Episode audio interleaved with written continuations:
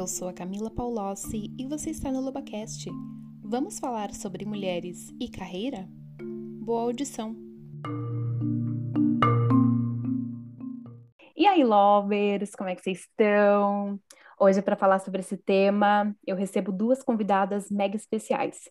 A minha primeira convidada conheci criança, porque estudávamos na mesma ciranda. Ela era filha da coordenadora. Beijo, dona Nelma. Por isso, ninguém mexia com ela.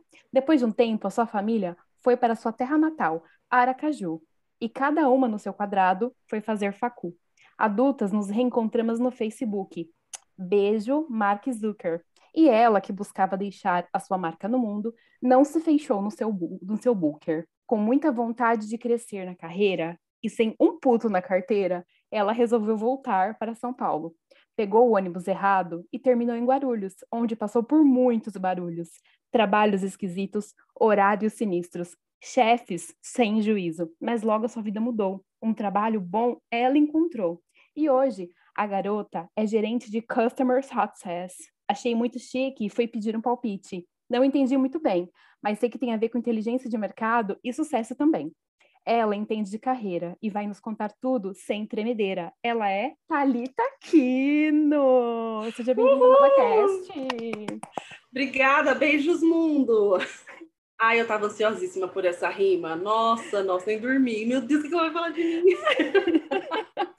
Mas eu não gastei toda, tá? Porque eu tenho a segunda convidada. Bora lá. A minha segunda convidada tem 14 anos de vida laboral e desses 10 vivendo bem na moral. Mentira, era só para rimar no final. Foram 10 anos nos recursos humanos. Sim, ela era daquele departamento que nunca queremos confrontos.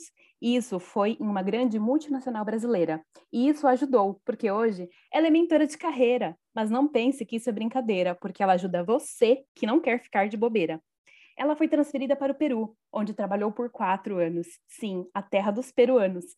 Ela então decidiu que queria trabalhar de uma forma mais autoral. E aí começou um verdadeiro vendaval. Quis tirar um sabático e a pandemia fez tudo virar dramático. Oh, mas no final apareceu o marketing digital. Minha filha, isso é real. E ela descobriu como ajudar pessoas com as suas carreiras, mesmo sem sair das suas cadeiras. Ela é Luana Carvalho! Bem-vinda! Ah, gente, que legal essa apresentação! Eu amei demais! Você viu só? Estou muito talentosa amei. hoje.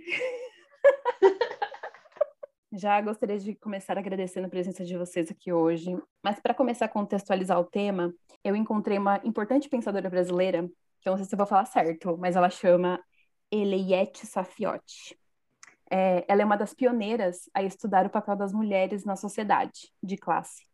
E na década de 60, que é quando ela lança sua primeira tese, uh, existia uma ideia de que o capitalismo foi quem auxiliou a emancipação feminina e fez com que a gente começasse a trabalhar. E, na verdade, né, a conclusão que ela chegou foi que, sim, o capitalismo abriu espaço para a gente começar é, a trabalhar e a conquistar o nosso próprio dinheiro, mas numa condição de exploração. Né? Começa aí algumas diferenças salariais, porque como a renda das mulheres ela é considerada secundária dentro de casa, e muitos empregos das mulheres, né, vai acontecer na esfera doméstica, as famosas empregadas domésticas, uma profissão que não é lá muito considerada importante, e começa aí essas diferenças salariais e um pouco dessa diferença de do, que o trabalho da mulher talvez não seja tão importante. O boom no Brasil dessa força do trabalho feminino mais formal foi nos anos 70, e 50% das mulheres nessa época eram economicamente ativas, mas mais ou em trabalhos de subempregos ou nas esferas domésticas, nesses trabalhos que eu mencionei antes. Menina, se a gente pensa tempo, uma linha de tempo, a gente não está falando de mais de 50 anos. Mas pensando hum, ao longo da história, a mulher sempre trabalhou muito mais que o homem. E a mulher negra, uhum. então, nem vou entrar nesse mérito, porque escravidão estava aí é rolando solta já, né? Mas pensando no tempo dessa formalidade do trabalho feminino, que é pouquíssimo tempo, né, baseado também nas experiências de vocês sobre esse tema, vocês ainda acham que esse lance de diferença salarial e de tratamento no ambiente de trabalho para as mulheres ainda existe? Eu tenho muitas opiniões sobre isso. Acho que a primeira coisa é que quando a gente fala de trabalho né, de 70 anos para cá, é aquele trabalho mais. Aquele trabalho melhor, né? Se fala de trabalhar em indústria, trabalhar em empresa, porque a mulher sempre trabalhou. Não dentro da sua própria casa, mas serviço para fora, as lavadeiras. É, esse trabalho feminino, ele sempre existiu, mas ele também sempre foi, de alguma forma, escondido ou não valorizado. Como se uhum. toda a sociedade não tivesse dependido disso para evoluir o que evoluiu. Acho que esse é um primeiro ponto, porque o artesão levava, o homem levava o nome, mas a mulher trabalhava também. Eu acho que a gente foi, o nosso trabalho feminino foi muito escondido ao longo dos anos. E nem sempre, é, é nem todos os estudos, ou nem sempre é possível é, resgatar tudo isso, porque realmente muita coisa foi perdida, mas a gente sempre trabalhou. A diferença é que agora a gente pode trabalhar com o nosso nome e o, o nosso trabalho é, leva o nosso mérito. Eu acho que esse é o, o primeiro ponto. Agora, em relação a salário, é, ainda existe muita diferença salarial em grandes empresas, em pequenas empresas, e esse, esse é um olhar muito é, um olhar mundial. Quando você olha mulheres que tiveram filhos, essa diferença salarial ela cresce muito porque ter filho impacta salarialmente na carreira das mulheres, porque ainda é uma minoria das empresas que considera filho uma coisa natural. Olha que incrível! Então, se a humanidade não dependesse disso. Exato. Mas ainda é uma minoria assim, muito pouco significante as empresas que, que contratam mulheres grávidas, que, que continuam promovendo mulheres que tiveram filhos. Ainda é, eu escuto muitos relatos de mulheres que são demitidas logo depois de volta da licença maternidade, é muito triste isso ainda. É, e quando a gente olha alguns recortes de mulheres negras, é, quando a gente fala de outros países, minorias, né? É, mulheres latinas nos, nos Estados Unidos, é, ainda ganha menos. E, e assim, não, quando a gente olha Brasil, nem é por falta de especialização, conhecimento, porque a gente estuda mais do que homens. É, é uma parte desse jogo a gente que tem que virar se jogando um pouco mais também. Assim, e em todos os países que eu, que eu conheço, assim, que eu, que eu de alguma forma já acessei, é muito real. A mulher ainda ganha mais do que menos do que o homem, mesmo fazendo o mesmo trabalho. Sobre a mulher que estuda muito mais que o homem, né? Isso é real. É, as mulheres completam, eu estava vendo também do IBGE, que as mulheres, elas, a proporção de mulheres que completa a graduação é 25% maior do que a dos homens. E se eu for pensar nas minhas amigas, porque daí eu trago para minha realidade quando eu vejo um dado, né? A, as minhas amigas, geralmente, a gente fala muito mais em estudo, em estar tá fazendo curso, em estar tá buscando se se reciclar muito mais do que os meus amigos. Tem gente que estuda, claro, mas acho que a gente se dedica muito mais a, a, a estudar e a continuar se reciclando. Mas mesmo assim, eu não vejo tanto homem, tanta mulher assumindo papéis de liderança nas empresas. As empresas que vocês passaram, vocês também sentiam essa diferença nas lideranças? Tive prioritariamente homens, né? Aqui eu estou agora, desculpa, Elana, te interrompi. Tá. Aqui eu estou agora, ela é um diferencial, é um marco, porque a minha diretora é mulher e a minha gerente é mulher. Uhum. E algo que eu sempre enalteço, inclusive quando eu é, é, posto nas minhas rodas de conversa, eu enalteço, mas isso não quer dizer que a gente ganhou a batalha. Uhum. Então, existem uma quantidade X de diretores da empresa e, claro, a minoria, a minoria é a mulher, né? É, quando a gente, perdão, de, de gerentes, né? Quando a gente fala de diretores na minha empresa, é uma exceção também.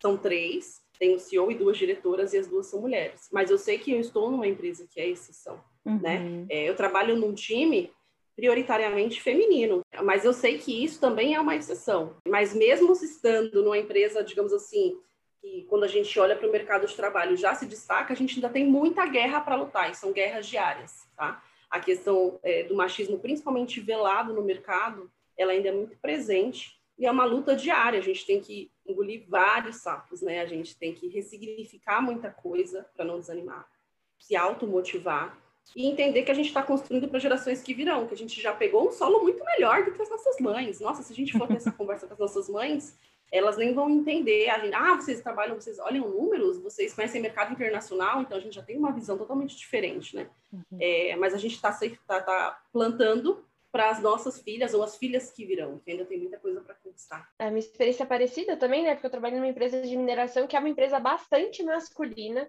E quando você pega engenharia de minas, que é talvez uma das profissões principais de uma empresa assim, você tem a primeira geração de mulheres se formando faz muito pouco tempo. Uhum. E ainda é uma minoria dentro de sala de aula. Então, isso se replica dentro da empresa também. E aí o que acontece muitas vezes é, ok, a mulher entra no mercado de trabalho, só que porque ela se formou tal, mas lá dentro do trabalho ela tem muitos desafios também. Eu, eu trabalhava em área de RH que tem sua maioria feminina, porque é uma das poucas áreas, assim, quando você olha da empresa, que a maioria é feminina. Enfrentei muitos casos de cara que não deixavam falar, de pessoas diminuindo por ser mulher, de me tratando como se eu fosse é, mais frágil ou menos inteligente. Então, assim, é, é, um, é um esforço diário de se posicionar, de falar que você merece estar aqui.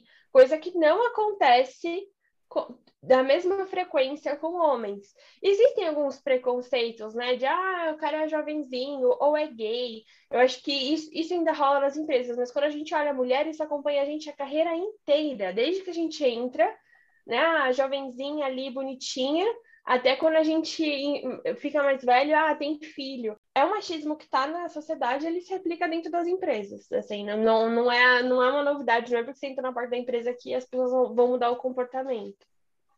Eu, eu, por exemplo, nas minhas experiências, nas empresas que eu passei, eu também tive muito mais chefe homem do que mulher. Também tive bastante mulher líder, mas o que eu percebia muitas vezes que as mulheres que eram líder, líderes, elas tentavam o tempo todo tirar um pouco da energia da energia do feminino. Vou deixar um pouco de lado tal coisa que é muito feminina ou uma forma de falar e vou tentar apagar um pouco esse meu lado para me impor de uma maneira um pouco mais masculina, um pouco mais autoritária para poder ser ouvida. Você tem que às vezes descaracterizar quem você é ou apagar alguma característica sua para que as pessoas te respeitem. Vocês já passaram por isso de ter que que de repente, ai, vou tentar falar mais firme aqui. Vou engrossar mais a minha voz. A gente copia quem tá no poder, né? Quem tá no poder é o homem feminino, né? Muitas vezes é visto como frágil. E é uma bobeira, assim, mas é isso, a gente copia quem tá no poder. Eu nunca tive, eu já tive, eu tive alguns momentos que me posicionaram de maneira mais forte, mas eu vou ser bem sincera que eu acho que talvez essa seja mais a minha natureza, porque eu sou assim desde criança. Mas é, é, é difícil, assim, é, principalmente questão de aparência, foi, é, essa sim foi uma coisa que eu tive muito que ajustar. É, qualquer coisa era vista ou como ah, é mulher querendo se oferecer, ou como não tá hum. passando uma, uma, imagem de poder. É, isso é bem cansativo.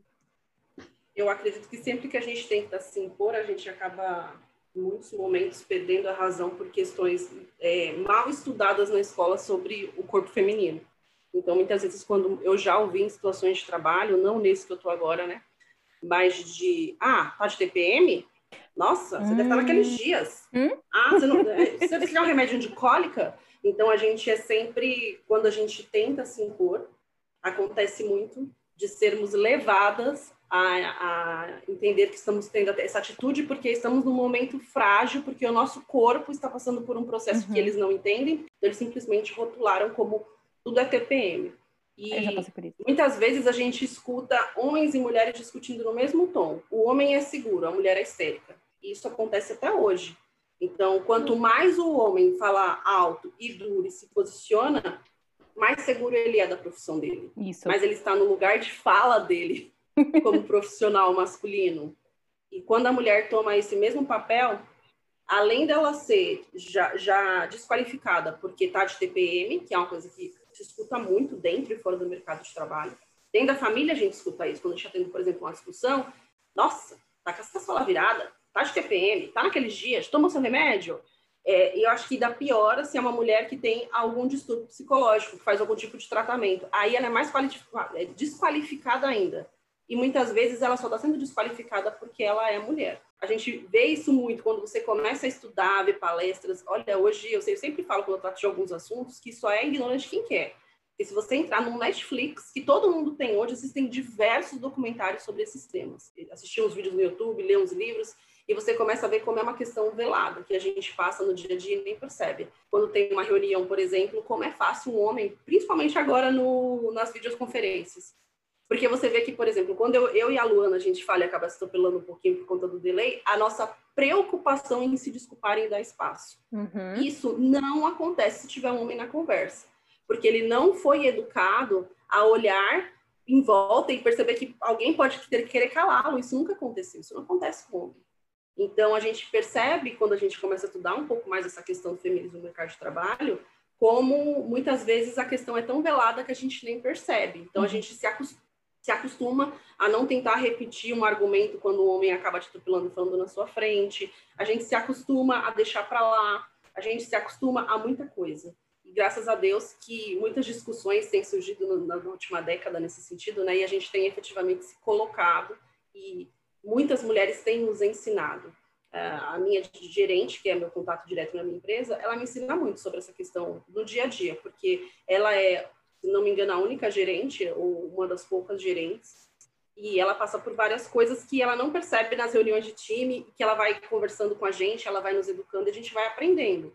Então, ela já tem preparado a equipe dela de mulheres para quando crescerem, forem gerentes, se posicionarem, independente da questão de gênero, e não se deixarem ser caladas por serem mulheres, né? Uhum. Mas é algo que, com certeza, se a gente for conversar com os homens, eles nem percebem. Eu já tive conversas com colegas de trabalho na mesma função que eu, que quando eu dei o meu ponto de vista feminino, é algo que para eles não existe. Nem é uma ele questão. Ele pediu desculpa, ele falou, Talita, desculpa, eu não imaginava que era assim para você. Porque é algo que desde pequenininho ele é criado de uma outra forma para entender o mundo, para falar, para se portar, né? É por isso que é forma. ele tem esse direito. É por isso que é importante a gente falar sobre o tema. É, Os episódios que eu gravo aqui no LobaCast, eu escuto todos eles com meu marido e a gente costuma ir discutindo as coisas. E já aconteceu em muitos momentos, mesmo ele sendo uma pessoa super aberta, dele falar para mim: Nossa, eu, eu fazia isso e eu nem percebia que era um comportamento que eu replicava de coisas que me foram ensinadas errado. A gente precisa melhorar, a gente precisa deixar um mundo melhor para os nossos. Tá bom, não tenho filhos, mas para os nossos sobrinhos, né, para as nossas crianças. Thalita, você estava falando, eu, eu, me veio um, uma coisa que eu acredito é que na maior parte da criação das mulheres a gente é criada para agradar. É, e quando a gente entra no mercado de trabalho, a gente não está lá para agradar, a gente está lá para gerar resultado. Uhum. E para gerar resultado da melhor forma, a gente tem que ser quem a gente é, quem a gente, no que a gente acredita, o que a gente estudou. E aí a gente chega em momentos de conflito, a gente não quer desagradar. Isso faz com que a gente tenha muita dificuldade dentro do mercado. Eu tenho uma mentorada atualmente que ela é gerente, acabou de ser promovida a gerência. E ela tem muito essa dificuldade de desagradar as pessoas. Só que assim, gente, se você não coloca o que você acredita, o que é importante para você, ninguém vai colocar, ninguém vai fazer por você. É, é, importante entender que existe sim um pano de fundo que ele é mais profundo e mais difícil, mas nesses momentos de combatividade, nesse momento que é importante sim você colocar o que você acredita, mesmo que desagrade outras pessoas, mas bem entre aspas, tá? Mas mais egoísta, pensando na nossa carreira. O problema é do fulano que ele não vai ficar feliz com porque eu, eu vou falar em cima dele. O problema é do fulano que eu vou contrariar o que ele está falando. É, a, gente, a gente fica nessa preocupação de agradar os outros, a gente se esquece no meio do caminho. É muito, é muito complicado isso, assim, e eu, eu vejo muito isso acontecendo, principalmente com mulheres. A gente está acostumada a servir.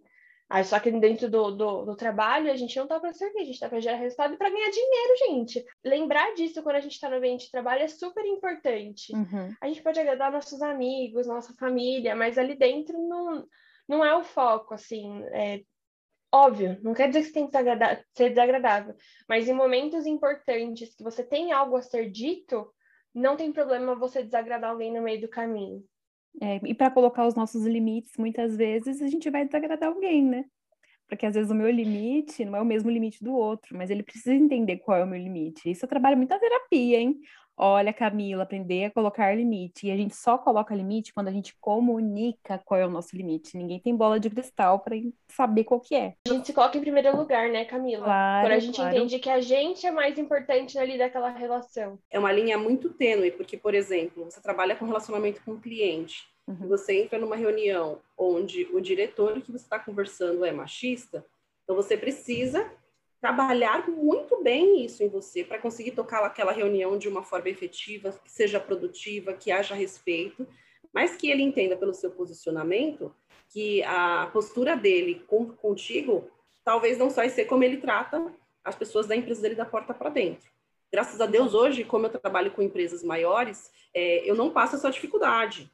Já, já há uma maturidade profissional no mercado de se entender que tudo bem que seja mulher, não, não faz diferença para mim na conversa de mercado, mas nem sempre foi assim. Uhum. Nem sempre vai ser assim. A gente não pode se encantar porque momentaneamente a gente está numa bolha de, de mercado é que não corresponde à realidade e parar de ver o todo. Eu acho que também um assunto que tem que ser discutido entre nós mulheres é que muitas vezes a gente não vê essas questões porque a gente está nessa bolha. Tem empresas que passam por exemplo, mulheres que passam, por exemplo, 10 anos dentro de uma empresa que é essa bolha de uhum. respeito, uhum. de equidade. E quando Exato. ela sai dessa empresa e vai para o mercado, ela não entende nada. Ela fala, gente, que mundo é esse? Onde que eu tô? Quero voltar. Então, é, é importante a gente sair da bolha e ver de fora. Porque o que eu não estou passando hoje, outra Talita que está em outro estado, está vivendo. E é mulher como eu. E por que, que eu tenho esse direito e ela não tem? Olhar isso como mulher branca e mulher negra também no mercado de trabalho. Por que, que tem ou não tem mulheres negras nesse lugar? Por que, que demora tanto para elas chegarem aqui? Uhum. Qual que é a grande diferença? Por que, que eu não discuto isso? Por que, que eu não pergunto isso? Então, é, esse tipo de conversa é super rico, assim. Mas vocês sabem que, ouvindo vocês falando, né, sobre essa, esse limite, muitas vezes esse lugar que a gente não se coloca, mas que a gente aceita, né, estar mais submissa um pouco, vem da nossa criação também, e dessa nossa grande, eu acho que como a mulher tem baixa autoestima, né? A mulher é a que mais sofre com síndrome de, de impostor e, por exemplo, eu procurando trabalho, meu marido procurando trabalho. Ele sentou uma vez comigo para ver as vagas que eu estava me cadastrando. Aí ele falava assim: "Olha essa vaga. Você pode se inscrever para essa". Aí eu olhava e falava: "Não, mas desses sete aqui que tem itens que faz a vaga, requisitos, eu só cumpro 3. 6.5. Por que, que eu vou me cadastrar, gente? O cara vai mandar eu falar chinês, eu não falo. Não, mas você fala, você fala espanhol. Eu falei, tá, mas ele tá pedindo chinês. Você cadastra? E eu não, não vou me cadastrar? Eu só me cadastro se eu gabarito ou se eu preencho tipo 9,5. Porque isso acontece. Luana, você me entende. Quero morrer, quero morrer nesse momento. isso acontece, né? Caminho, assim, é, e, esse é um dos fatores que fazem com que as mulheres ganhem menos, tá? Mesmo estudando Ai. mais. A, a gente é menos acostumada a correr risco. E olha que é um risco, gente, na boa. Se candidatar numa vaga do LinkedIn, qual que é o risco? Nenhum, né? Vamos ser Nenhum. bem sinceros, não vai acontecer nada com a sua vida. Mas a gente, nós mulheres, a gente está acostumada a se candidatar para uma vaga quando a gente cumpre 100%. A gente quer ser perfeita, a gente quer agradar em tudo. A gente quer, tipo, nossa, preciso cumprir aqui os 100% dos requisitos. Quando, na verdade, agora eu vou falar uma coisa bem de bastidores de recursos humanos. Dentro daqueles requisitos que você tem no LinkedIn, no vagas.com, uhum. onde seja, a gente tem é, requisitos que a gente chama de obrigatórios, então tem algumas coisas que sim, precisa cumprir. Mas normalmente é formação e alguma experiência específica que seja necessária. E a gente tem os requisitos é, desejáveis. Então, ah, falar um idioma extra, ah, ter experiência em tal ramo, isso pode ser extra, isso vai te ajudar, obviamente, no processo seletivo, mas isso não te eliminaria. Hum. E aqui é, é, um super recado para as mulheres. Eu não vou nem falar de porcentagem, porque de repente a empresa coloca 100 requisitos, né? Mas dá uma lida no desafio da vaga. Se aquilo você achar que você consegue cumprir mais ou menos, eu foco no mais ou menos porque também a gente quer ser perfeita, né? Se você acha que ah, aquilo faz sentido para sua carreira, se candidata, se joga, não vai custar nada, não vai te doer nada. Esse não, você nem vai saber se você recebeu ou não e tá tudo certo. A gente precisa se jogar mais porque senão, sabe o que acontece? A gente vai conseguir uma vaga de, sei lá, né? Tô chutando aqui qualquer, só para dar um exemplo. Uma vaga de coordenador, quando essa cadeira já tá pequena pra gente, a gente já poderia estar numa vaga de gerente, ganhando mais. Então, é, é assim, não precisa cumprir 100% dos requisitos, não tenham esse medo de se candidatar e não ter tudo. O per... Quando a gente fala de seleção, principalmente, né? O perfil comportamental da pessoa, às vezes, é, às vezes quase sempre, vale mais do que alguns, alguns conhecimentos técnicos que ela tem. É porque o técnico é uhum. é muito mais fácil da empresa desenvolver, a empresa tem esse conhecimento muitas vezes lá dentro, do que o comportamental. Então, assim, é, pode se arriscar, não, não, não tem problema. Já perdi tanto emprego, então. A gente perde. É, e, e, e, a gente se cobra fatores. muito também, né, Luana? A gente se cobra muito mais do que o homem. A gente, quando vai entregar qualquer tipo de demanda, nós temos uma preocupação em entregar sempre perfeito. Eu percebi muito isso é, em experiências onde eu trabalhava com pares masculinos. Como era diferente a minha visão de entrega, o que, que era bom para mim e o que, que era bom para eles. Então, para eles acaba sendo muito mais simples, mais fluido, eles não se cobram, eles sabem quem eles são, eles sabem que aquele lugar eles têm direito, que aquele espaço é pequeno para eles, às vezes eles às vezes nem é pequeno, é porque realmente é, devia, devia ser encapsulado a autoestima masculina, né? Eles realmente têm isso muito, muito forte, muito concentrado. Seria um perfume importado. Nossa, muito, muito bacana se a gente pudesse comprar com mulher e passar um pouquinho assim no pescoço Eu comprava. começar o expediente, né? É, e vou ser sincera, eles estão certos. A gente que, que é. não tem que se cobrar tanto. Eu, eu, eu tenho uma. Tive uma mentorada, ela já participou por esse processo comigo, que ela, ela veio de uma criação um pouco mais simples, ela foi a primeira geração ali que foi formada tal. Ela claramente tinha uma baixa autoestima, ela não acreditava que ela era tão boa. Eu brinquei com ela que na hora da entrevista ela tinha que encarnar o, o Arthur do Big Brother. Não sei se, se, se vocês lembram dele, mas é um cara mediano que tinha uma autoestima assim que, cara, não cabia no na ele se achava a última bolacha do pacote. E na hora da entrevista, é um momento de venda. É um momento de você sentir o Arthur do Big Brother e, e, pegar toda essa autoestima e concentrada, porque é um momento de venda. É importante você ter muita confiança do quanto você é bom para conseguir vender. Mesmo que você não acredite, mas naquela horinha tá tudo certo. E foi muito legal, porque e ela participou da entrevista e ela passou, e ela falou para mim, Luana, eu me vesti daquele momento de autoestima e deu certo. Eu acho que às vezes a gente tem que fazer isso mesmo. Se vestir desses momentos de autoestima, mesmo que a gente não tenha tanta certeza. Assim. Meninas, eu quero fazer um primeiro quadro com vocês. Vai ser uma estreia aqui no LobaCast. o quadro se chama Lobo Mal. Bem, são coisas que algum lobo mal fez pra gente e que muitas vezes a gente nem entendeu que era coisa de lobo mal. Então, eu vou falar para vocês algumas situações e vocês vão me dizer se vocês já passaram por elas ou se não tá bom? A primeira situação, a gente, a, a Thalita já falou dela um pouquinho, mas eu vou retomar. A primeira situação é no trabalho, um momento em que não levaram alguma coisa que a gente estava falando a sério, porque brincaram que a gente estava de TPM. Quem já passou por isso, põe o dedo aqui. Eu já passei, não gostei.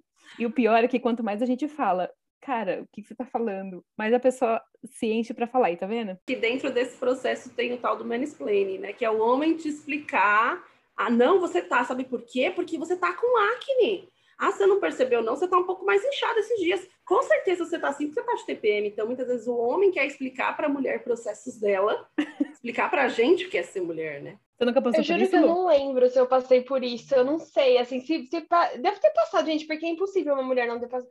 Ou isso, ou ah, tá, é mal comida. As coisas é, é difícil uma mulher não ter passado, mas eu, eu acho que não me marcou. Eu acho que eu não lembro. Mas então é de brincadeira.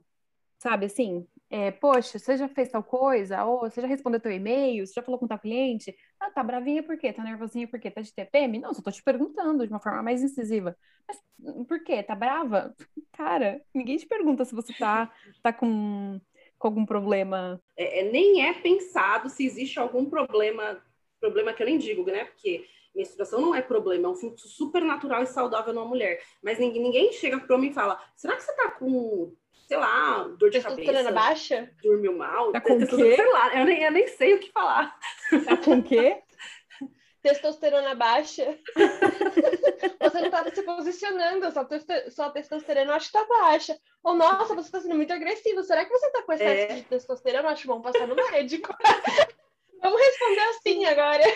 É muito, oh, é muito absurdo como as nossas particular, particularidades e nossas características são usadas, são né, usadas no mercado de trabalho de uma forma pejorativa e muitas vezes não, não percebe tanto que as mulheres fazem isso com outras mulheres. Gente... É aí que eu falo que a gente precisa muito aprender, porque muitas vezes a gente é, é, é, propaga esse tipo de comportamento de uma forma natural. A gente ouviu tanto, tipo, tudo bem, filho, só que não é porque sempre foi assim que tá certo. Então, é muito isso da gente também se analisar em algumas situações, falar, parar e falar, poxa, será que eu tô é, divulgando, né? Eu estou validando esse tipo de comportamento sem perceber também, no meu próprio meio, uhum. que, são, que é um meio feminino. Situação número dois. Festinha da firma. Mulheres trazem comida e os homens trazem bebida. Ah, eu odeio isso, sério. É, e não só isso, mas assim, a mulher que organiza a festinha, né? É isso que eu ia falar, homem não traz nada, homem dá o dinheiro e a gente que lute é... fazer festinha. Eu gosto muito de cozinhar, então para mim é um prazer fazer comida para as pessoas. E eu sempre levei comida pro trabalho, assim, pra dar pro pessoal. Mas porque para mim é prazeroso. Agora, essa coisa de obrigação de organizar festa, eu, eu, já, ah, eu já dei alguns pontos finais nisso, assim. Interessante que se, se você trabalhar com um homem que tome a frente para fazer isso, ele praticamente recebe uma promoção, uma bonificação, porque, nossa, você viu que fulano fez? Nossa, ele organizou o chá de fralda do outro colega. Nossa, que meu Deus! Sabe, como se fosse uma coisa, como acontece também na nossa esfera como mulher na sociedade, né? Quando o homem faz o que a mulher faz no dia a dia, ele recebe aplausos, posts, ele é super seguido. Uhum. Tipo, como Rodrigo Hilbert, né? Rodrigo, Rodrigo Hilbert. Ele construiu uma capela que é um cômodo. Eu vou construir uma casa é. inteira. É. E aí? Mas, no geral, ele, ele até luta contra esse, esse estereotipo que colocaram nele. Ele fala que ele foi criado por mulheres fortes. E, para ele, o que ele faz é normal, porque é normal. Mas eu já fui criado numa bolha quando a gente fala de família e de machismo, porque meu pai cozinhava, meu pai fazia uhum. mercado, uhum. meu pai levava, às vezes, a marmita para minha mãe no trabalho. Então, são coisas que são exceções, né? Mas, mesmo assim, ainda existe muito a ser discutido. Situação 3. Algum colega já pediu para vocês irem buscar o café? Ou para você servir o café numa reunião? Nossa, isso já aconteceu comigo, é verdade. Serviu reunião na, na reunião. Eu já trabalhei em, empresas que tinham reuniões de vendas e que eu exercia um cargo de coordenação, mas eu precisava fazer o café ou servir o café é, era algo tão natural para eles e para mim até que eu percebi isso. que não era natural e que eu comecei a pedir café também para trazer. É isso que eu falo, né? Que muitas vezes é velado, né, Camila? São coisas que a gente faz sem nem perceber, são tão naturais porque vem de casa. Se você está em casa, e, por exemplo, a Camila tem um, tem um irmão menino e ela menina chega uma visita, provavelmente naturalmente sua mãe ou sua avó pediria para buscar um cafezinho, uma bolachinha, uma aguinha, um suquinho para Camila e não para irmão. Isso. Já aconteceu comigo, mas aí eu acho que eu sempre falei não, eu sou bem bocuda, gente. é, é, é, tá, a Thalita falou de criar, é, ser criada numa bolha, eu sei que eu fui criada numa bolha também, assim, nesse sentido. Então, em casa, eu sempre tive muito espaço para falar o que eu acreditava e de me posicionar. Eu aprendi a me posicionar, não foi no trabalho, foi em casa. É, então, assim, quando eu percebia que era algum tipo de pedido babaca, tipo, vai lá, pega. Eu sempre respondi, vai lá, pega você. Mas eu já escutei, e isso para mim, assim, me doeu de uma forma absurda. Já ah, a gente vai negociar com fulano, pede pra estagiária bonitinha levar o café. Mano, eu queria morrer com isso. Isso, isso para mim é. Porque assim, ah, você tá indo pegar um café, pega também? Eu, não, eu, eu, Luana, não vejo problema. Eu também não. Ah, Luana, faz o café para a equipe inteira? Eu já vejo o problema. É que já aconteceu comigo de eu estar, por exemplo, numa reunião, numa sala com quatro ou cinco homens. Por ser a única mulher, você poderia buscar. Assim, claro, pode não ter sido porque eu sou mulher, pode ter sido. Mas você tem cinco homens. E um deles fala para mim Camila, você pode descer e buscar café pra gente? Gente, hello? O gado busca você. a louca então, sou mas eu. tem situações que você não pode falar busca você. Por exemplo, que o Brasil ele é sustentado por mães, so mães solos. São mulheres que dependem daqueles trabalho onde elas não são respeitadas para conseguir comprar a cesta básica para os filhos. Então, a maioria das mulheres do Brasil não tem o direito de falar que não pode, não tem um RH para buscar. Então, assim, a gente está num processo Isso. de desconstrução. Eu acredito que sim, seja um assunto que a gente não tem que ficar servindo cafezinho o resto da vida, mas eu sempre tento pensar no contraponto. Muitas coisas que eu vivo profissionalmente, eu converso com, com amigas minhas que são negras e elas vivem um universo muito mais absurdo simplesmente porque a nossa cor de pele é diferente. Então, eu sempre tento olhar por esse outro prisma. Então, é, é para mim, Luana, e para você, talvez foi mais fácil falar não em alguns momentos. Mas a maioria das mulheres no Brasil não tem essa opção de falar não, porque se elas falarem não, elas são substituídas muito fáceis por outras mães também que precisam desses cargos, e isso continua acontecendo. Então, por isso que é importante esses movimentos na empresa, de falar, de fazer palestras, de discutir, de conversar, para a gente ir desmistificando essa questão do, do, do, machismo estrutural no mundo corporativo. Mas ainda é uma construção que eu acho que as nossas filhas ainda vão sentir, infelizmente. Mas não é algo que vai ser resolvido em uma geração, eu acredito. É muito, muito delicada essa questão de falar não no mercado de trabalho. Muitas vezes eu não pude falar não. Eu já lavei banheiros em ambientes que os homens poderiam ter entrado na escala e não entraram simplesmente porque eram homens. E como eu é, eu pagava meu aluguel, eu optei por morar sozinha em São Paulo, eu me submeti, porque eu não tive a escolha de morar sozinha. Então, entre lavar um banheiro e perder o meu emprego e ter que entregar minha casa e voltar para casa e trancar minha faculdade, eu optei por lavar o banheiro. Mas é claro que era uma situação é, que para mim tinha prazo pré-definido para terminar, que eu não me senti confortável, tanto que eu nunca esqueci. Às vezes não dá para falar não. Às vezes a gente efetivamente tem que engolir, seguir em frente e rediscutir esse assunto mais para frente, quando a gente crescer na carreira, quando a gente conseguir ter um RH na empresa, que muitas empresas não têm. Então, a gente está num processo, acho que a gente tem muito mato ainda para quebrar. Thalita, eu concordo com você plenamente. Assim, é, eu trabalhei 10 anos em RH numa empresa grande, mas eu já trabalhei em empresa pequena. Minha primeira experiência foi em empresa pequena. De fato, empresa pequena de dono, quando o dono é super machista, não dá para você falar não para algumas coisas. E ainda mais esse não direto. Mas eu, eu acredito e eu, eu, eu vivi de certa forma isso nessa empresa pequena que eu, que eu já trabalhei você não vai ser imbativo, mas a gente precisa, de certa forma, mostrar que não é exatamente o que a gente quer. Se você não acredita, eu acho que a gente não tem que fazer nada que a gente não acredite. E se fere a gente, gente? Se, ah, se pra você pegar um café tá tudo bem, tá tudo bem. Eu acho que tem esse ponto, então é, concordo com você. E vai ter empresa que não existe esse espaço de dar ponto. Concordo, é, novamente estou falando de bolha. Só que o, meu, o, o que eu quero, gosto de falar é que tem gente, mesmo em empresa grande, mesmo em empresa que tem tudo isso, que tem medo mesmo assim. Porque o medo tá na gente. O ambiente ele vai reforçar isso ou não. Só que a gente precisa reconhecer quando a gente tem esse espaço. E tem pessoas que, mesmo tendo esse espaço, não falam. Se tem espaço, realmente a gente tem que levantar essas bandeiras para melhorar para quem está lá atrás. Porque às vezes você está no cargo melhor, o que você vai falar vai reverberar para quem está estagiando agora. Né? Esse é o ponto. E isso exige coragem.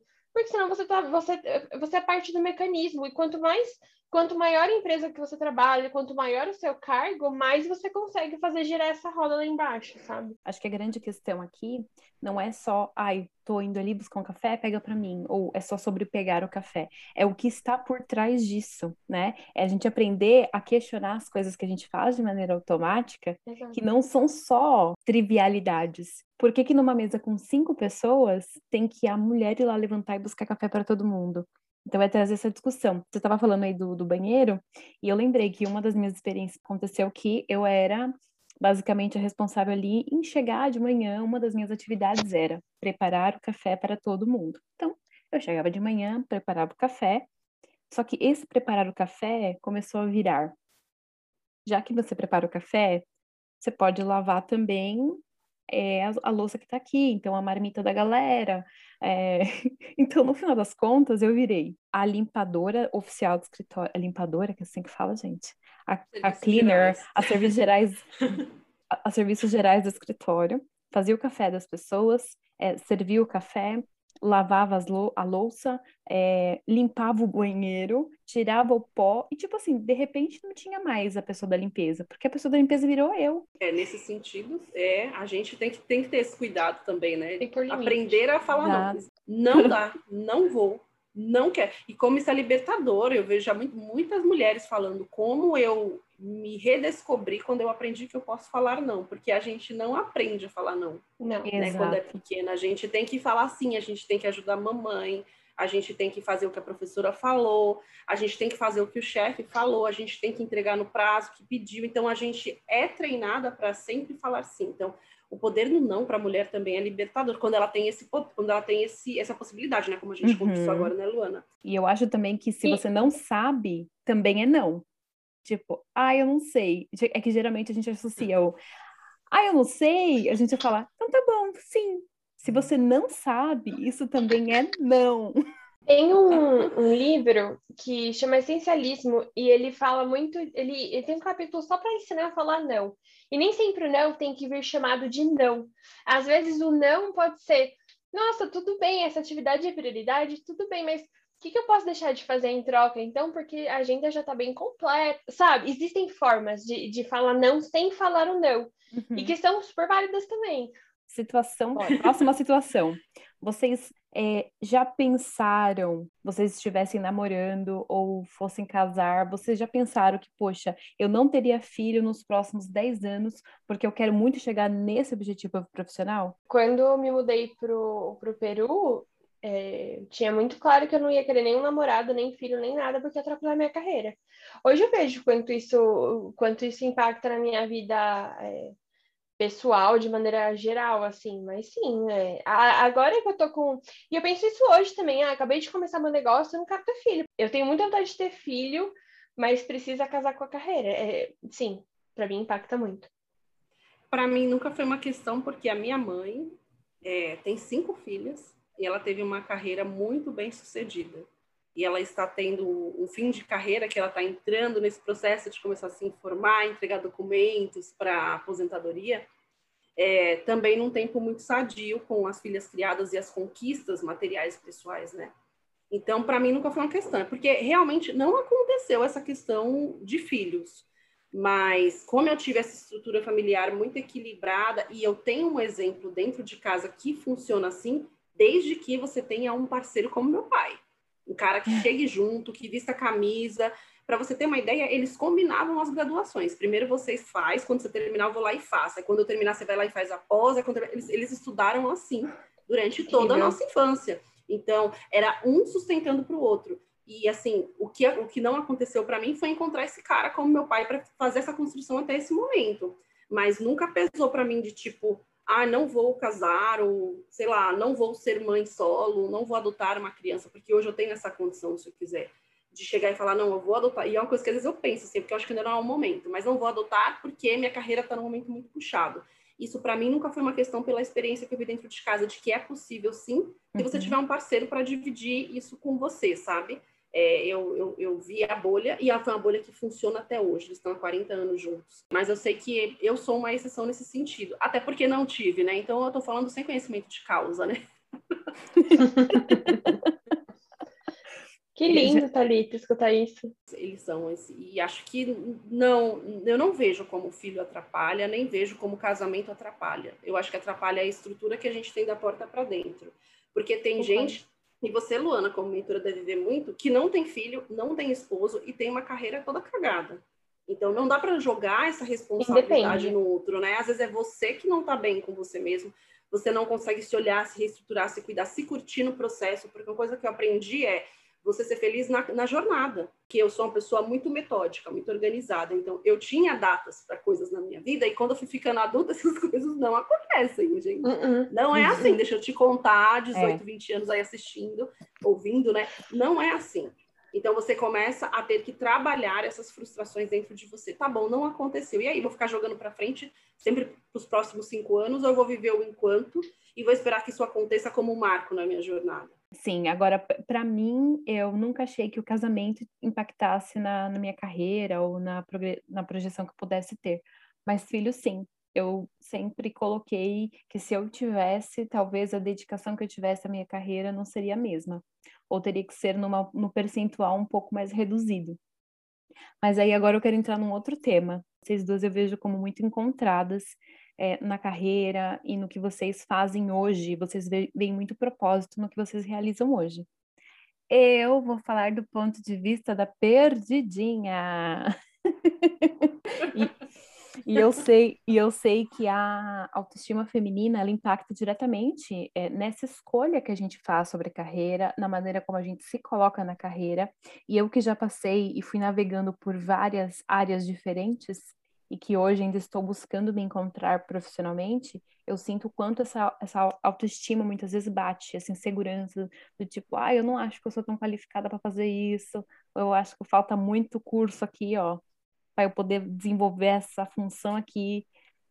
Como que vocês, que hoje fazem um trabalho que está muito alinhado ao propósito de vocês, uh, enxergam essa, esse trajeto que, que nós que estamos buscando nos encontrarmos na, na carreira, como que vocês veem que a gente pode construir esse trajeto? Olha, a primeira coisa que, que eu, eu acredito muito fortemente é que a busca não tem que ser pelo propósito, assim, tipo, às vezes a gente coloca um peso de, ah, eu preciso, minha carreira precisa estar alinhada com o meu propósito.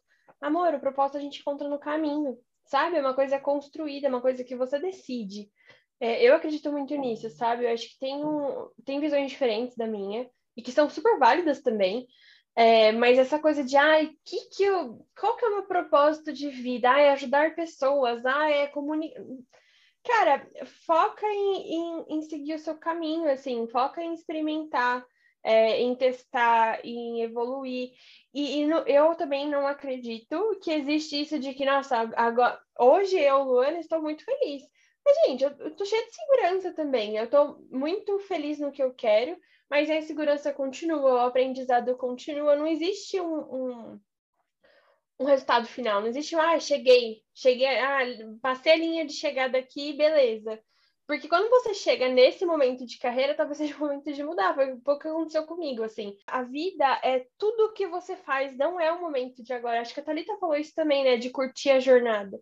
E para mim, é, essa questão de propósito é muito construída e ela pode mudar muito ao longo da vida. E, e, e, talvez nem seja a coisa que a gente precisa mais pensar. Eu sempre pensei muito em estar em lugares que eu aprendesse, então eu sempre busquei aprender muito ao longo da, da minha carreira. Eu gosto de, de estar aprendendo, de estar desafiada. É sempre o que eu busquei. É, e ao longo do caminho também conhecer pessoas, ajudar pessoas, porque é uma coisa que é natural minha também. Tem dar menos peso disso de propósito e mais peso em experimentar. Experimentar sem tanto compromisso, sem tanto medo de, nossa, agora sim eu estou na carreira que eu quero. Isso acontece com pouquíssimas pessoas. Pode ser assim, ah, agora estou na carreira que eu quero, estou nesse momento eu estou onde eu quero. Mas, cara, tem tanta coisa para conquistar ainda. A primeira frase que me veio na cabeça quando você fez essa pergunta foi uma frase que eu ouvi que fez super sentido quando eu me vi adulta. É de Rubem Alves. Ele fala assim: Cheguei onde cheguei porque tudo que planejei deu errado. eu acho que faz muito sentido para a vida real de um adulto. Amei. Porque eu... quando a gente é adolescente, a gente planeja tudo com data. Olha, até 25 anos, até 30 anos. E aí, conforme você vai vivendo e não vai cumprindo esses marcos infantis, você realmente percebe que você amadurece é no processo. Então, assim, quando eu ouvi essa frase, tem algumas frases que eu ouço no decorrer da vida e que fazem muito sentido para o meu jeito de viver. Posso, pode, pode ser que não se aplique, que tenham pessoas que entendem esses erros de uma forma pejorativa. Eu, eu aprendi a ressignificar os meus erros e as minhas frustrações, que não foram poucas na vida adulta, como a de ninguém é. Não, não sou sofredora Maria do Bairro. Todo mundo se lasca, é difícil para todo mundo. Porque uma vez eu conversei com a Camila, a Camila falou assim para mim: Nossa, Thalita, é muito interessante, porque a gente sempre alcança uma coisa e aí a gente fica insatisfeito e começa a querer outra. Aí a gente alcança. Esse uhum. é o uhum. ciclo natural da vida e é verdade. Eu, profissionalmente, estou num momento muito bom mas graças à pandemia, minha vida social não existe. Eu não vejo meus amigos, eu não saio com os meus amigos, eu estou sem ver meus grandes amigos uhum. há pelo menos 12 meses. Uma das minhas melhores amigas, o filho vai fazer um ano e eu não conheci. Mas, assim, voltando para o tema principal, porque eu viajo, é, eu acredito que na minha carreira, eu entendo que eu cheguei a me encontrar na carreira depois dos 30 anos, por conta própria mesmo, esse meu aprendizado, e eu me descobri, eu realmente me encontrei nessa área. Mas eu cheguei nessa área porque tudo que eu planejei quando eu saí da casa dos meus pais e vim para São Paulo para fazer carreira, deu tudo errado. Se eu não tivesse trabalhado nas empresas que eu trabalhei, tido as frustrações que eu trabalhei, tive os clientes uhum. difíceis, os gestores difíceis, os colegas de trabalho difíceis, provavelmente quando eu entrei nesse processo dessa empresa que eu estou hoje, eu não teria sido é, qualificada para a vaga. Porque o que eu passei me preparou para aquele momento, né? Então, essa frase de Rubem Alves, acho que ela e a vida adulta, elas têm que andar coladas. Você, você falou sobre os marcos, de, marcos infantis. Como a gente tem pressa para poder escolher a carreira quando a gente é mais novo, a gente escolhe cedo e a gente acha que aquela carreira tem que dar certo até o final e cumprir todo o roteirinho que a gente colocou. E são marcos infantis, porque como é que uma pessoa, no meu caso, tinha 17 anos, né? Quando eu escolhi a minha, a minha faculdade. Como uma pessoa de 17 anos vai conseguir criar marcos adultos o suficiente, realistas o suficiente para toda a trajetória da vida dela, da carreira. Possível, né? E esse peso do dar certo também, sabe? Tipo, o que, que dá certo? Dá certo é o seu colega ter inveja do seu trabalho? O que, que, que, é isso para você? E, e por quanto tempo isso vai durar? Porque eu acho que a gente também vai crescendo, a gente vai evoluindo, né? Para mim, por exemplo, para mim ter tido uma experiência é, de carreira internacional foi muito dar certo. Eu queria muito essa experiência. Só que chegou um momento que eu queria só voltar pro Brasil. E aí, putz, deixou de dar certo a minha experiência? Não, ela, ela cumpriu seu papel naquele momento e a vida segue, a gente, a gente continua evoluindo. Se você tem a mesma meta desde sempre, talvez você não esteja saindo da sua bolha, talvez você não esteja evoluindo com o processo. Porque eu acho muito difícil, assim, com 17 anos, é isso, assim, escolher na faculdade com 17 anos achando que você vai fazer o que você sabe que você vai fazer da vida.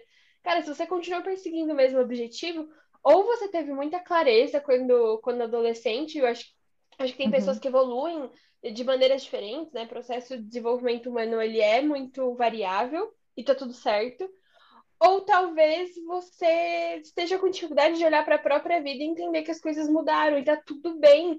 Ninguém assinou uma carta quando fez faculdade falando que vai ter que fazer aquela vai ter que seguir aquela carreira pro resto da vida. Não existe esse compromisso. Eu acho super importante a gente se livrar dessas amarras de putz, eu vou largar minha carreira agora. Foi, eu escutei muito isso. Eu escutei muito isso. Porque, cara, eu trabalhei 10 anos numa empresa, eu queria muito cargo de consultora. Nossa, é, chegou, ah, cheguei. E aí, quando eu falei que tá bom, cheguei, mas eu não quero mais isso, eu, eu tava sofrendo real, assim, não, não, não fazia mais sentido para mim aquele trabalho. E aí, quando eu falei que, ah, ou eu vou viajar o mundo, ou eu vou abrir meu negócio, as pessoas acharam que eu endoidei. Eu não, gente, eu cheguei onde eu queria chegar, e hoje eu vejo que, que a minha existência no mundo pode ter algum outro sentido que não esse trabalho, assim. E entender que não tem prazo eu descobri há um pouco tempo atrás um atleta que chama Rich Roll. Quero até fechar meu posicionamento sobre isso com essa frase dele que eu até postei no Instagram. Ele fala assim: Eu não tinha o corpo que eu queria até os 43 anos. Eu não tinha escrito nenhum livro até os 44 anos. Eu nunca tinha feito um podcast até os 45 anos. Aos 30, eu achei que a minha vida tinha acabado. Aos 52, eu entendi que ela estava apenas começando. Continue sonhando, não desista, vai dar certo. Esse cara, ele é um atleta que ele usa a meditação para conseguir ter melhores resultados. E ele é sensacional, ele é palestrante sobre essa questão é, relacionada a propósito, e ele desmistifica essa questão de que, tipo, quem disse que tem que ter prazo? Ele foi se descobrir como um super atleta, que hoje ninguém consegue bater esse cara, depois dos 40 anos, gente. Então não existe isso. E com certeza ele teve uma vida aos 40 anos, né? Ele teve conquistas, ele teve casamento ou não, ele teve amigos ou não, viagens ou não, ele teve as coisas que ele viveu.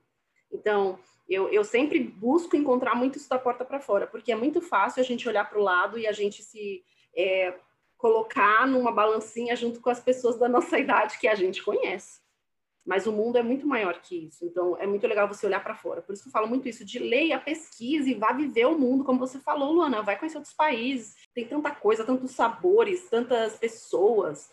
Por que, que você vai se limitar a algo tão pequeno, se existe um mundo tão vasto para você? Meninas, vamos de último quadro. Thalita, você vai, pouco, né? você vai uivar, você vai uivar ou você vai agulhar? Minha filha. Eu vou os dois. Vai? Preparei os dois, que eu sou complexa. Bora! Bora. É, o meu uivo é para minha mãe. Minha mãe sempre foi a minha grande referência como mulher e profissionalmente não seria diferente. A minha mãe foi quem foi com ela que eu tive os meus primeiros entendimentos de moda. Ela tinha uma coleção de escarpãs, aqueles sapatos, e ela ia trabalhar e ela passava o dia inteiro em pé cuidando de uma escola com 380 milhões de alunos, um salto alto, cabelo arrumado, muito linda, estudante, maravilhosa. Então, assim, ela foi meu grande exemplo de mulher no mercado de trabalho. E ela, mesmo sendo uma mulher nordestina, casada, com cinco filhas, ela chegou lá. Ela conseguiu, ela fez a faculdade, fez a pós, fez mestrado, o marido dela também, as filhas dela também. Ela sempre foi esse exemplo de que não, não tem isso, que não conseguimos. A gente se ajuda, nós somos muitos, a minha família são sete pessoas, não é possível né, que a gente não consiga se apoiar. Então, ela é meu grande exemplo, meu grande uivo como mulher em geral, em outros aspectos, mas profissionalmente ela é minha referência. Meu uivo eterno é para Nelma. Coordenadora eu, Nelma. Eu também vou uivar para dona Nelma, porque a dona Nelma, Luana, ela era coordenadora da escola que a gente estudava. Então, imagina, além de coordenadora de todas, todos esses alunos loucos, ela ainda era coordenadora das filhas que estudavam na escola. E a dona Nelma é. é. um grande referencial, porque até hoje, quando a gente fala de escola juvenal, a gente fala, lembra da dona Nelma. Quem é da minha geração tem mais de 30 anos, lembra. Dona Nelma, um beijo senhora, a senhora é maravilhosa. O que, que você agulha? Meu agulhar, eu agulhei já durante acho que todo o podcast, que são essas mulheres que não não se estudam, que não estudam suas raízes, que não estudam seu corpo, suas heroínas desta geração. Eu acredito que nós fomos sim criadas para não nos aprofundarmos em alguns assuntos. Mas já passou da hora da gente parar com isso. Já passou da hora da gente se contentar com sempre foi assim. Meu, o IVA é para isso. Não se coloquem em caixinhas que vocês não cabem. Nós somos incrivelmente absurdas, assim, enquanto mulheres e complexas, e, e a gente tem tanto para se descobrir, para aprender umas com as outras. Então, estudem. Se não gosta de ler livro, vê um podcast, vê um, um YouTube, um podcast, não gosta, vai ver um documentário, vai ver uma exposição. Nossa, vai viver. O mundo é tão vasto para a gente, mulher, é tão incrível. Lu, o palco é seu. O palco do LobaCast é todo seu. Não, meu uso vai para todas as mulheres que, de uma forma pequena, grande, pública ou não, abriram espaço para a gente ter o espaço que a gente tem hoje. Porque a gente fala muito do que falta, mas a gente já conquistou coisa pra caramba. E eu acho que tem muitas mulheres que ainda hoje fazem um trabalho assim, sensacional de resgate disso, de, do, do nosso feminino, que é uma coisa que, que a gente não aprende. Assim, gente, eu descobri Sagrado Feminino faz um ano. Eu tenho 29 anos de idade, eu passei 28 anos da minha vida sem ouvir falar de Sagrado Feminino, mas mulheres que abriram espaço na carreira, que já peitaram muito, muito homem por aí, eu atendo muitas mulheres, né? A maior parte do, dos meus clientes são mulheres. E, e, eu sinto no fundo do coração que a, a gente ainda tem muito espaço para alcançar dentro desse mercado de trabalho e ele é nosso. A gente não está pedindo para ninguém, a gente só vai pegar o que é nosso, sabe? Trabalho é, é nosso! Você vai também fazer o. Vou, a agulhada, porque é uma agulhada muito específica. E minha agulhada vai especificamente para chefes e patrões que mandam mulheres embora porque tiveram filhos ou porque tiveram abortos. Esse vai especificamente para essas pessoas. Não esqueçam que, no fim das contas, a empresa é formada de humanos e esse tipo de atitude não é humana. Espero que você se ferre na boa.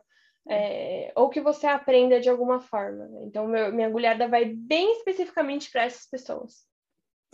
Eu vou agulhar junto com você, porque eu já tenho amigas que passaram por isso eu vou fazer também uma agulhada para a relação automática que a gente faz sobre as lideranças. Vou fazer com um exemplo. Pensa aí você que está me ouvindo. Pensa numa pessoa que lidera uma empresa. Pensa numa pessoa que lidera um país. Pensa em Deus. Quem que vem na sua cabeça? De um homem.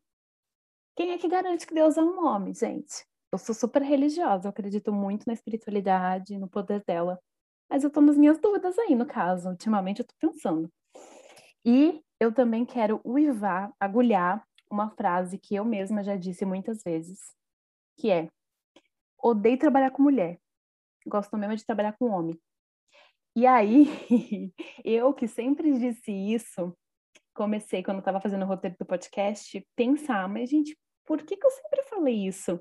Sendo que as pessoas que sempre me ajudaram no trabalho, as pessoas que mais me ensinaram, as minhas maiores amizades sempre foram mulheres. Porque as próprias mulheres me ensinaram isso.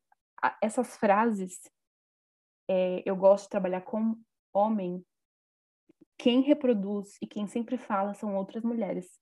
E eu me vi reproduzindo muitas vezes sem pra, parar para pensar, quero agulhar eu mesma e dizer que, gente, é muito bom trabalhar com mulher e a gente se entende no olhar, que é coisa melhor. Essa, essa frase eu nunca falei, mas sempre que eu ouvi me incomodava. A gente passa sem perceber. Por isso que eu falo que é estrutural, que nem racismo. Total. Eu acho que é estrutural também. Na, na, minha primeira experiência de, de trabalho, eu trabalhava só com homens. E eu gostava de trabalhar com eles, porque era divertido. A gente falava de futebol. Foi uma época que eu, eu gosto de futebol, mas assim, na época eu sabia tudo de futebol para falar com eles. E eu tinha muito isso de não quero trabalhar com mulheres. E, cara, tem gente chata, independentemente do gênero. O gênero, o gênero não define absolutamente nada, assim, de uhum. se a pessoa é, é, é gente boa ou não, se a pessoa vai ser parceira ou vai te ferrar não tem a ver com gênero e a gente generaliza para pior quando é. a gente fala já ah, não quero trabalhar com mulheres. Ah, porque mulher fofoca. E eu falei muito isso, assim. É, eu lembro com tristeza disso, pra é. ser bem sincero. Nosso papo foi muito bom. E eu gostaria de pedir para vocês deixarem alguma consideração sobre essa relação mulher e carreira. Eu já vou, com licença, eu peço para a pessoa deixar consideração e eu mesmo quero deixar a consideração antes que as convidadas, né? Porque eu quero usar uma consideração final que a própria Luana fala muito nas redes dela e eu acho muito legal. Então eu quero começar, porque vai que ela não fala, entendeu? Aí eu já falo primeiro, que daí ela pode depois é, aprofundar isso que eu tô dizendo. Quando a gente pensa em carreira, a gente tem que pensar na vida que a gente quer construir. Que forma de, de vida você quer levar? Que, que estilo de vida você quer levar? Então pensa na carreira pensando desde este prisma. Porque às vezes a gente faz o contrário. A gente pensa primeiro na carreira e depois pensa como é que vai ser a vida. E tem que ser o contrário.